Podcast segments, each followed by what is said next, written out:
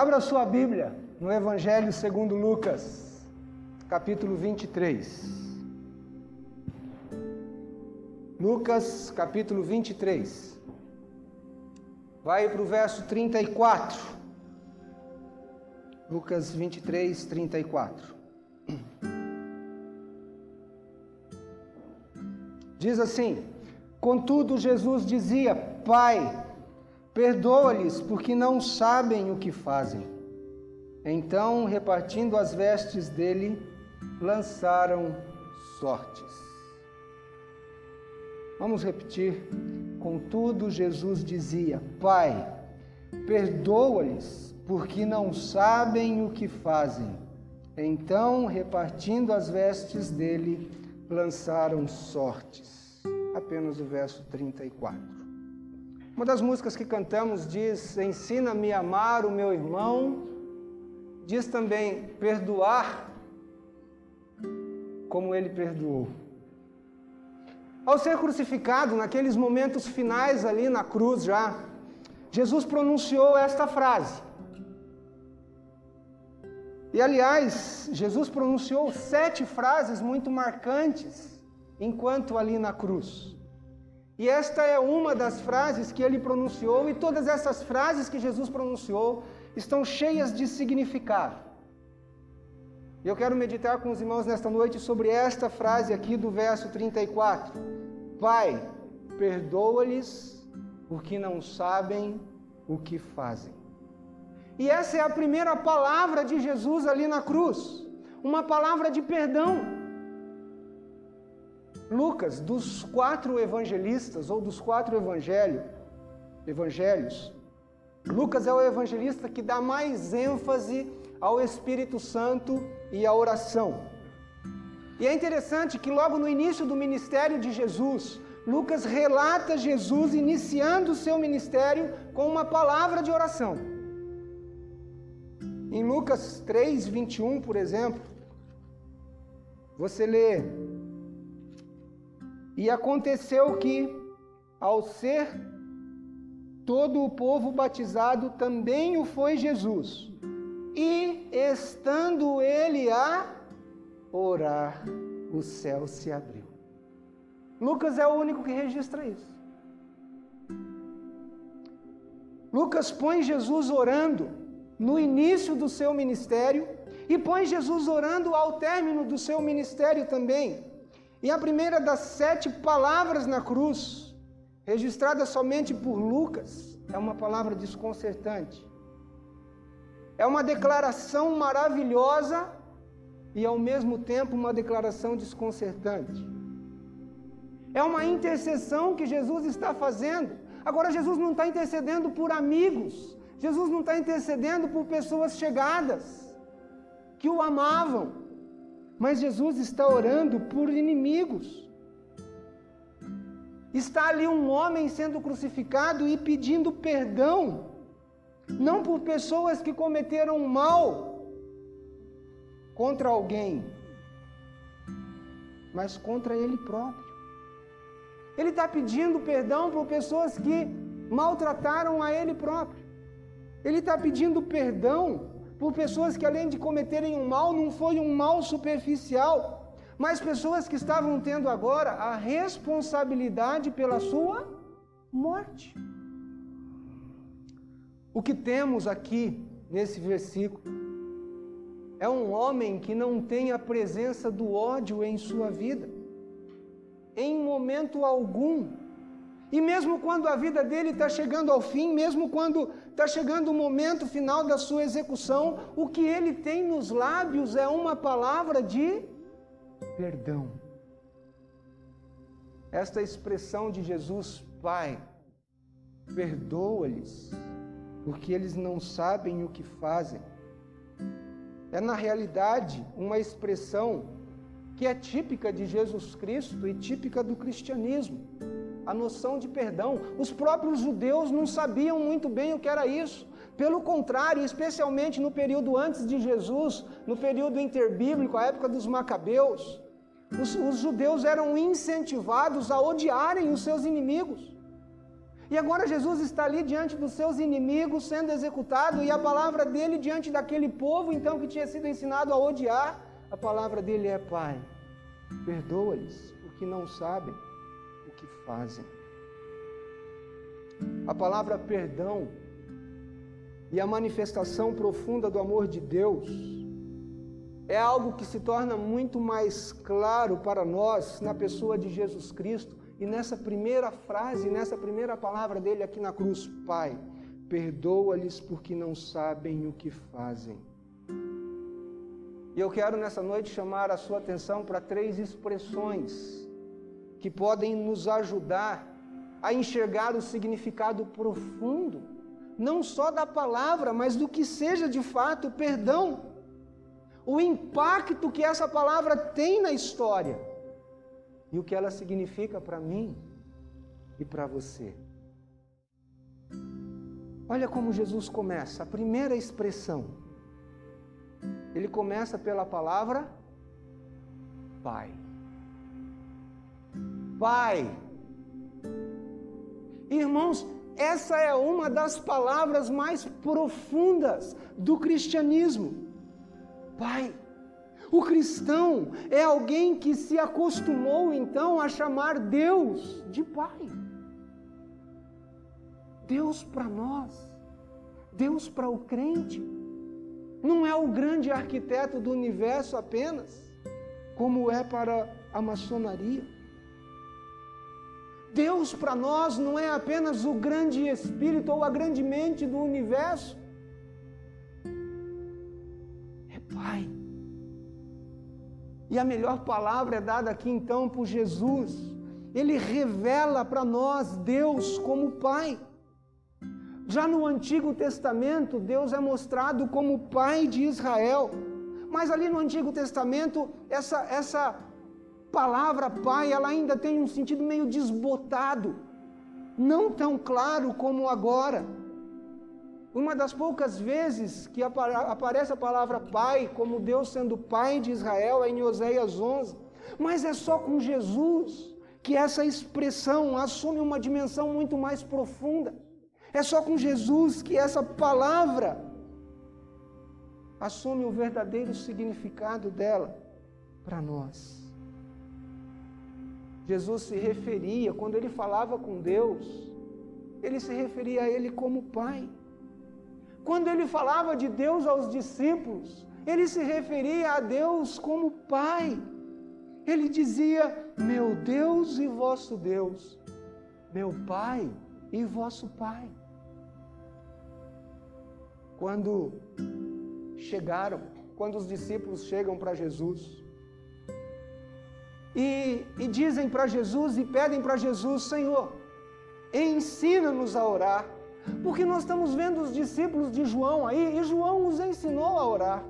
Ensina-nos o Senhor também a orar. E em Lucas capítulo 11, versículo 1, é isso que está: de uma feita estava Jesus orando em certo lugar. Quando terminou, um dos seus discípulos lhe pediu: Senhor, ensina-nos a orar, como também João ensinou aos seus discípulos. Versículo 2 do Lucas 11. Então ele os ensinou: quando orardes, dizei, Pai nosso. Olha como Jesus começa a oração. A primeira palavra de Jesus aos discípulos é essa, Pai nosso. Pai era uma palavra muito comum na boca, nos lábios de Jesus. Deus não era uma uma nuvem gasosa, Deus não era um ancião de barbas brancas sentado num trono e olhando todo mundo lá de cima com olhos bem grandes. Mas Deus era seu pai. Era seu pai ali no batismo, a ponto de ali se ouvir a voz de Deus dizendo o quê? Este é meu filho amado. Este é meu filho amado em quem me comprazo. Lá na, na, transfiguração, era seu pai na transfiguração, quando então Jesus é exaltado diante dos discípulos. E agora na cruz, a primeira palavra que Jesus diz é essa ainda: Pai. Irmãos, isso abre para nós um ensinamento muito precioso. Jesus não está morrendo por causa do seu próprio pecado, porque ele não tinha pecado. Ele não está morrendo porque ele fez algo de errado e agora está merecendo aquilo. Não. A palavra nos diz que ele veio do Pai, viveu com o Pai, está com o Pai, era um com o Pai e agora chama Deus de Pai. E esta foi uma herança preciosa que Jesus nos deixou podermos chamar Deus de Pai. Em Hebreus capítulo 2, versículo 11, o autor aos Hebreus diz: Pois, tanto o que santifica, como os que são santificados, todos vêm de um só. Por isso é que ele não se envergonha de lhes chamar irmãos. Está falando, está se referindo a Jesus aqui. Hebreus 2,11 diz que ele não, não se envergonha de nos chamar de irmãos. Por quê? Porque é graças a Ele, é graças a Jesus Cristo, que nós temos então o direito agora de chamarmos Deus de Pai. Pai é a palavra que então acompanha o ministério de Jesus. Pai é a primeira palavra que ele usa na cruz. E no fim ter também vai ser uma das últimas palavras ali na cruz. Porque a última palavra de Jesus na cruz, quais são? Pai, nas tuas mãos entrego o meu espírito. Irmãos, nessas palavras aqui de Jesus, então, em Lucas 23, nessa palavra de perdão de Jesus, Pai, perdoa-lhes, nós podemos descobrir quem é Deus você pode entender quem é Deus. Deus não é um carrasco com um chicote nas mãos, esperando que você cometa um erro para então lhe descer o chicote nos lombos. Deus não é um carrasco esperando que ao primeiro deslize seu ou ao primeiro pecado seu. Ele vai te castigar e vai estar rindo ou se satisfazendo com isso. Infelizmente, na mente de muitos crentes, e em muitas ocasiões nós escutamos a expressão de que eu preciso fazer isso para Deus, eu preciso trabalhar nisso para Deus, eu preciso servir a Deus para que Deus se agrade de mim. Um pai ama o seu filho porque é filho. Um pai não ama o seu filho pelo que ele faz ou não. O pai ama o filho pelo fato de ser filho. Eu não estou querendo dizer com isso que você pode fazer o que você quiser, porque se você ama o pai, certamente você vai fazer aquilo que agrada ao pai. Mas não é o que você faz que faz com que o pai te ame ou não. Pelo contrário, a Bíblia diz que Deus nos amou quando nós ainda éramos pecadores. O amor dele é pelo fato de sermos filhos. E por isso, então, Jesus nos ensina. É o coração do Pai. Não é o que fazemos ou deixamos de fazer, mas o fato dele ser Pai. Graças a Jesus Cristo, nós somos aquelas pessoas que, quando oram, não oram a um Deus distante, não oram a um Deus longínquo, como aquele lá dos profetas de Baal, como Baal, clamem mais alto. Não era isso que Elias falava: Olha, clamem mais alto, seu Deus talvez tenha ido viajar, ou está dormindo, foi tirar um descanso. Não. Mas Jesus diz: Ele é Pai. Ele não é um Deus distante, não é um Deus desconhecido. Então por isso você pode orar quando orar. Orar ao Pai. Falar com o Pai. E nós precisamos aprender na prática que Deus é Pai. E Deus se relaciona conosco na base da misericórdia e na base da filiação. Porque se Deus fosse se relacionar conosco na base daquilo que nós fazemos, coitados de nós. Mas porque somos filhos, porque Deus é misericordioso. Essa base da relação de Deus conosco. Jesus está sofrendo, ele está vivendo o seu momento mais angustiante, é um momento de tormento, de desespero. mas ele sabe que Deus é Pai. E ouça, meu irmão, não importa o que o cristão passe, não importa por onde o cristão ande, ele tem um Deus que é Pai.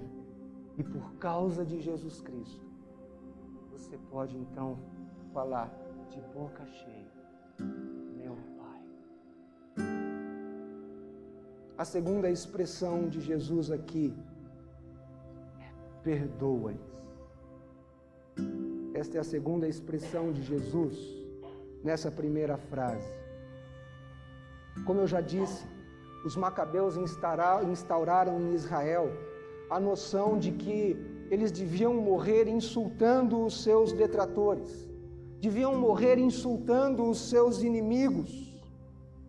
E a noção de perdão é agora uma novidade introduzida por Jesus no cristianismo.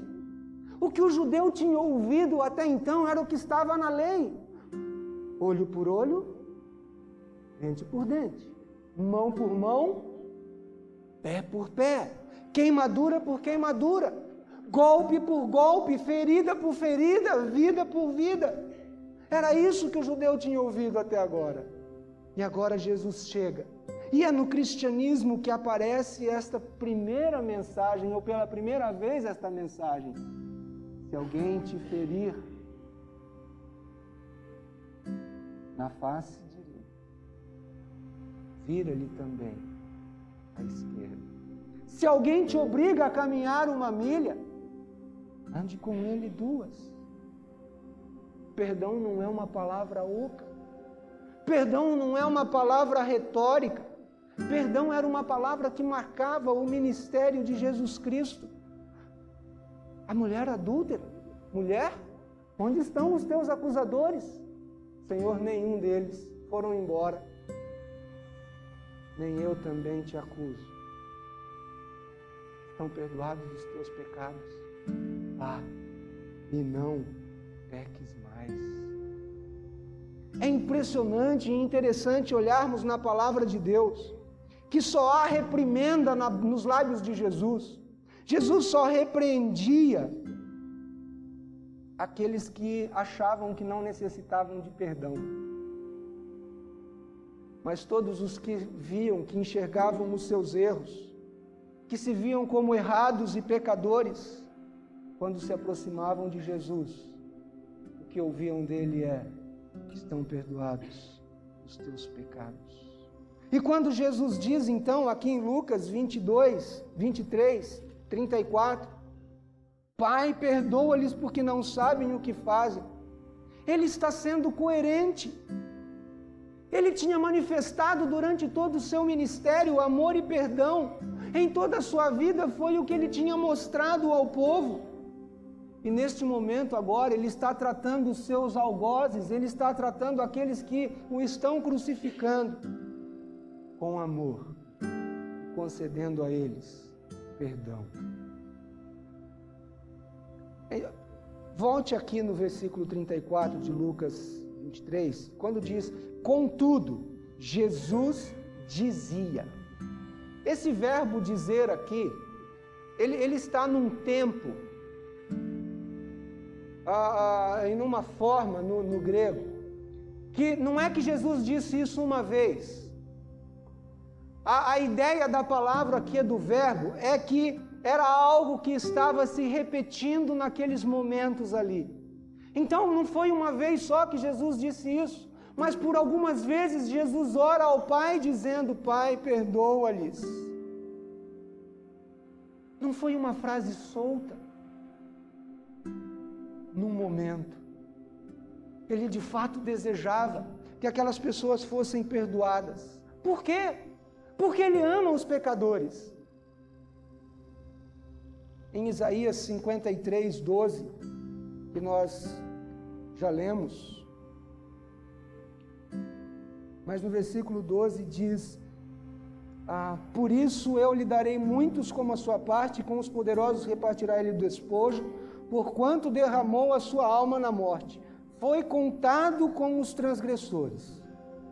Contudo, levou sobre si o pecado de muitos, e pelos transgressores intercedeu. É o que ele está fazendo aqui agora. Intercedendo pelo pecador. Isaías escreveu isso, irmão, cerca de 800 anos antes daquele momento ali na cruz. E profeticamente, então, Isaías diz que ele intercedeu pelos pecadores. Imaginem agora, imaginem na sua mente, um daqueles soldados que estavam ali batendo o martelo naqueles cravos nas mãos de Jesus. Imagine aqueles soldados ali que o estavam chicoteando, colocando na sua cabeça uma coroa. Imagina aqueles soldados erguendo Jesus, levantando a cruz. E talvez mais tarde se convertendo. Esse soldado nunca se perdoaria. Ele talvez carregaria para sempre consigo o peso. Eu crucifiquei o Senhor. Fui eu quem bateu o martelo ali. Fui eu quem levantou aquela cruz. Fui eu quem feriu o seu lado com a lança. Imaginemos um daqueles soldados que o açoitaram ali diante do sinédrio mais tarde. Eu espanquei o Salvador.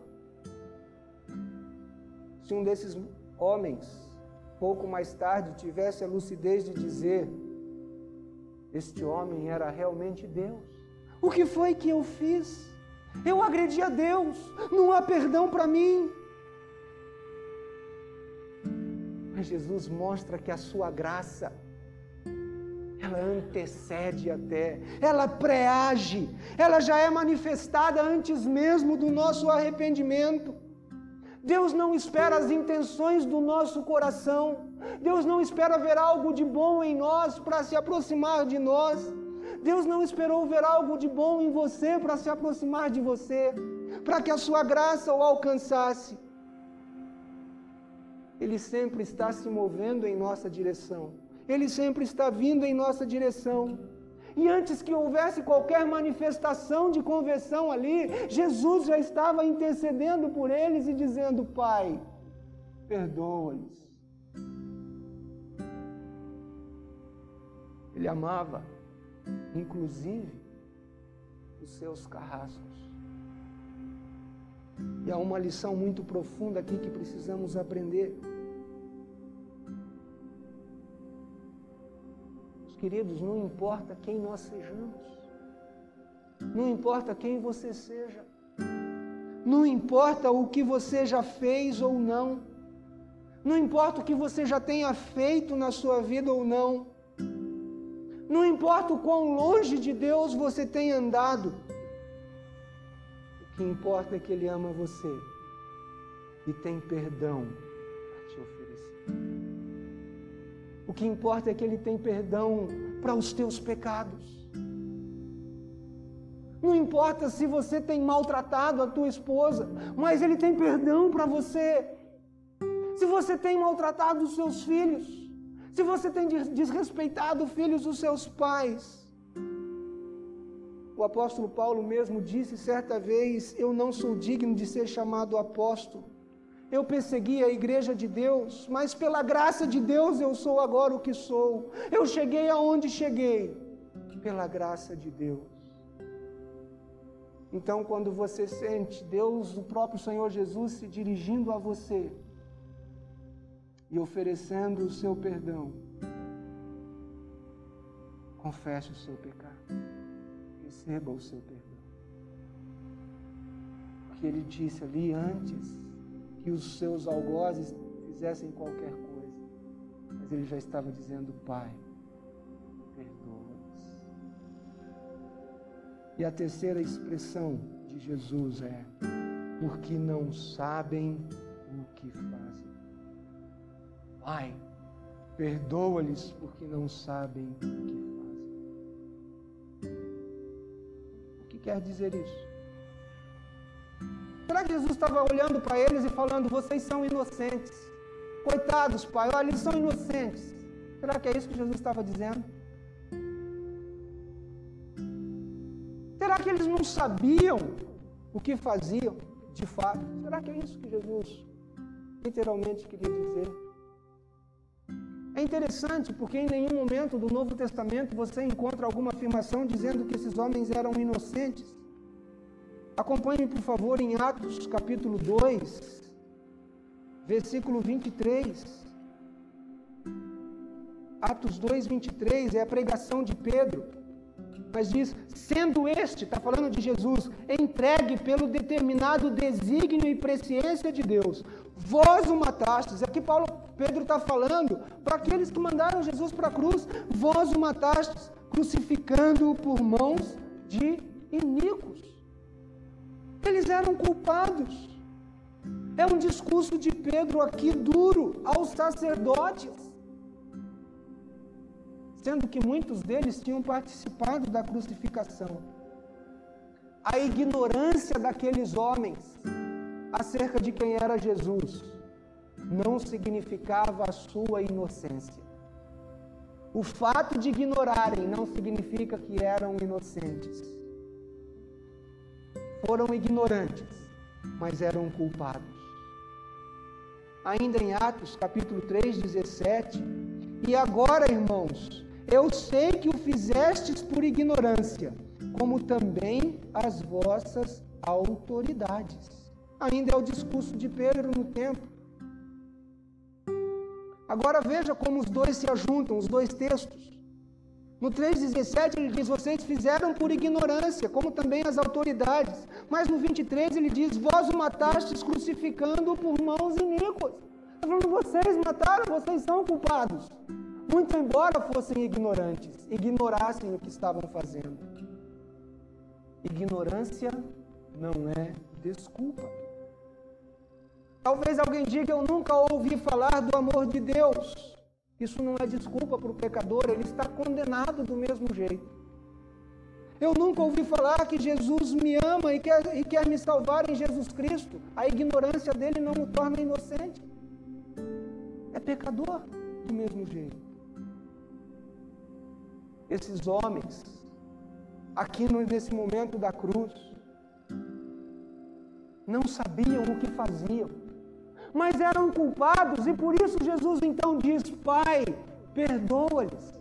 Se não fossem culpados, não necessitavam perdão. Há perdão. Agora gravem isso. Porque eu disse aqui que não importa o que você tenha feito, Jesus perdoa. Então você falar, então, há perdão. Mas não há desculpa para quem rejeita o perdão de Deus. Pai está pronto a perdoar. Mas não há desculpa para quem rejeita o seu perdão. Pai, perdoa-lhes porque não sabem o que fazem. Qual foi o efeito desta oração de Jesus? Foi ela atendida. A oração de Jesus teve resposta. Os evangelistas dizem após a morte de Jesus, a multidão saiu batendo no peito.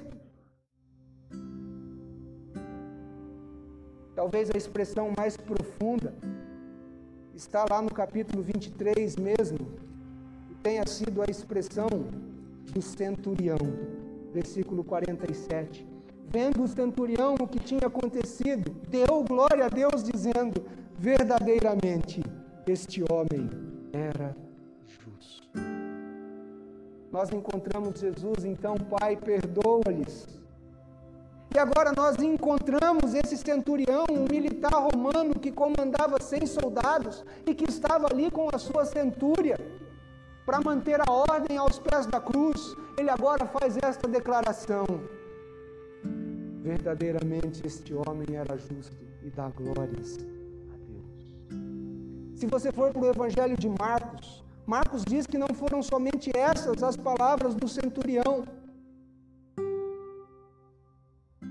Marcos coloca outras palavras na boca dele. Mas aqui em Lucas, o centurião, verdadeiramente, este homem era filho de Deus. Irmãos, isso é típico de Jesus. Isso é característico de Jesus. Jesus tem essa capacidade de dar desgraça, de dar vergonha.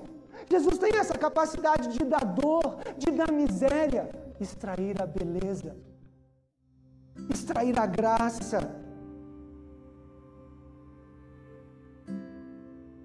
Uma conversão sem par. O centurião que comandou o grupo que o crucificou, agora reconhece que ele era justo. Em Atos, capítulo 6, versículo 7, crescia a palavra de Deus. E em Jerusalém se multiplicava o número dos discípulos. Também muitíssimos sacerdotes obedeciam à fé, aqueles mesmos sacerdotes que tinham feito parte da sua crucificação, da sua condenação. Agora obedecem à fé.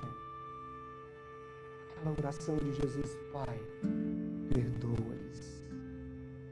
Uma conversão sem par sacerdotes, o centurião e muitos outros agora chegando e reconhecendo que haviam errado e recebem de Deus o perdão. Essas pessoas reconheceram que estavam erradas e que necessitavam de perdão. A primeira palavra de Jesus na cruz é para nós, então, uma grande lição. Deus deseja nos perdoar um psicoterapeuta tcheco chamado Viktor Frank. Num, num, livro seu, ele diz que as três maiores necessidades do homem são produzidas por aquilo que ele, o Viktor Frank, chama no livro de tríade destruidora. As três maiores necessidades do homem, então, são produzidas por essa tríade: dor, culpa e morte. Aí o Victor Frank, no livro, ele diz o seguinte: dor é possível suportar. E ele foi um, um refugiado, ele viveu num campo de concentração, porque Victor Frank era judeu. E foi num campo de concentração que, inclusive, ele estruturou a sua corrente de psicanálise. E lá no campo de concentração, Victor Frank descobriu que podiam lhe tirar a roupa, que podiam ah, lhe torturar, que podiam tirar-lhe a comida, podiam deixá-lo descoberto durante a noite, passando frio, ele podia ficar doente, com feridas no corpo, podiam ameaçá-lo de morte, podiam fazê-lo sentir dor, mas não podiam quebrá-lo por dentro. Ele tinha alguma coisa dentro dele, ele tinha alguma razão pela qual viver. E ele diz que quando se tem uma razão pela qual viver, se suporta a pior dor. E ele diz então que muitos de seus conterrâneos entravam nas câmaras de gás de cabeça erguida, porque estavam morrendo por sua fé. Então ele diz: é possível superar a dor. Aí Victor Frank diz o seguinte: é possível também superar a morte. Da mesma maneira, muitos morriam ali por causa de sua nacionalidade, por sua fé, mas Victor Frank diz o seguinte: há algo que quebra o homem por dentro, há algo que fere, há algo que machuca, algo que é pior do que a dor física, algo que talvez é pior do que a morte. É a sensação de culpa, é o sentimento de culpa. Se você já teve isso ou tem, você sabe o quanto isso te é quando a pessoa sabe que errou e carrega aquela culpa no seu coração. E em nossos dias hoje, a sociedade moderna, com suas correntes humanistas, filosóficas, psicológicas, que a psicologia mesmo faz hoje em dia, é tentar tirar a culpa do homem, é tirar esse senso de culpa do coração do homem. Mas no fundo nós sabemos quando estamos errados. E por mais que tentemos amaciar a nossa consciência, lá dentro de nós existe uma luzinha que diz o que está certo e o que está errado. E muitos de nós certamente sabemos o fardo de carregar uma consciência culpada. Agora, o cristão, o crente em Jesus Cristo, é alguém que aprende a cura para a culpa.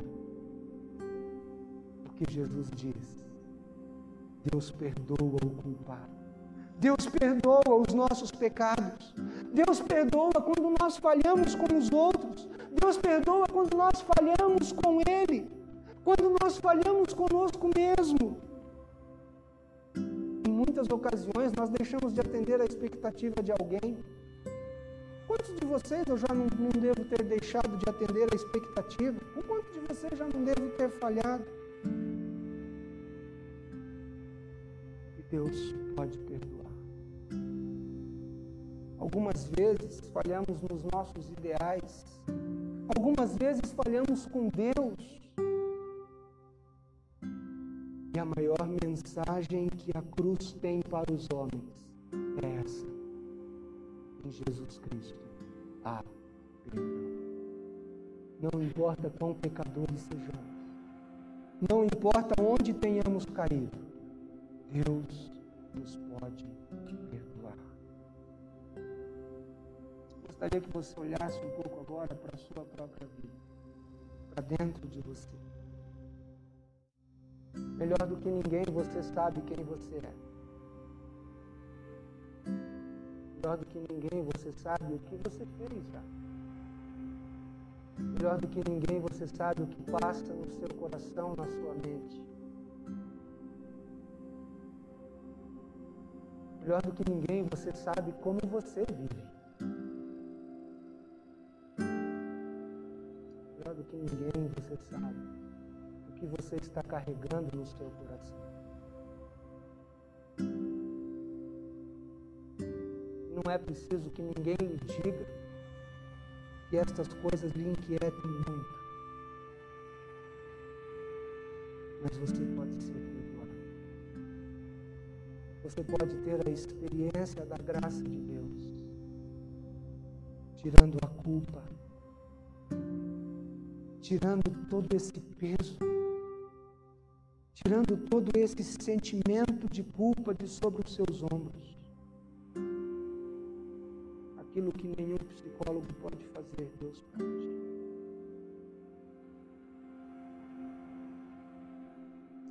Salvador, traz o perdão que ele conseguiu na cruz.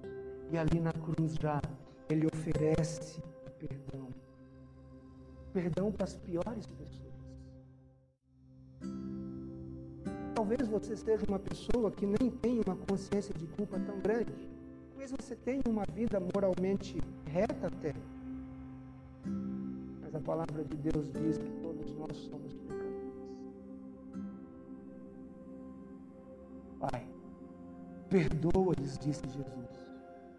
Todas as pessoas que se apropriam do perdão de Deus, todas as pessoas que têm se apropriado do perdão de Jesus Cristo, tem tido a sua vida transformada para sempre. Primeiramente, a culpa é retirada. E a mais profunda experiência que uma pessoa pode ter é esta: saber que Deus perdoou os seus pecados, que Deus o aceitou, saber que se tornou filho de Deus, saber que agora pode chamá-lo de Pai. Você já é filho de Deus, mas tem pecados não confessados em sua vida e carrega o peso de uma culpa. Confesse. Arrependa-se. Abandone. Se você ainda não sabe quem é Jesus Cristo por ter tido uma experiência pessoal com Ele e carrega o peso do seu pecado, você pode ter essa certeza também e pode também chamar Deus de. Você pode ser um filho, agora perdoado, lavado pelo sangue de Cristo. Pode agora ter relações plenas e totais com Deus. Receba o perdão de Deus. Receba o perdão de Jesus Cristo. Você vai ter esta glória também poder dizer: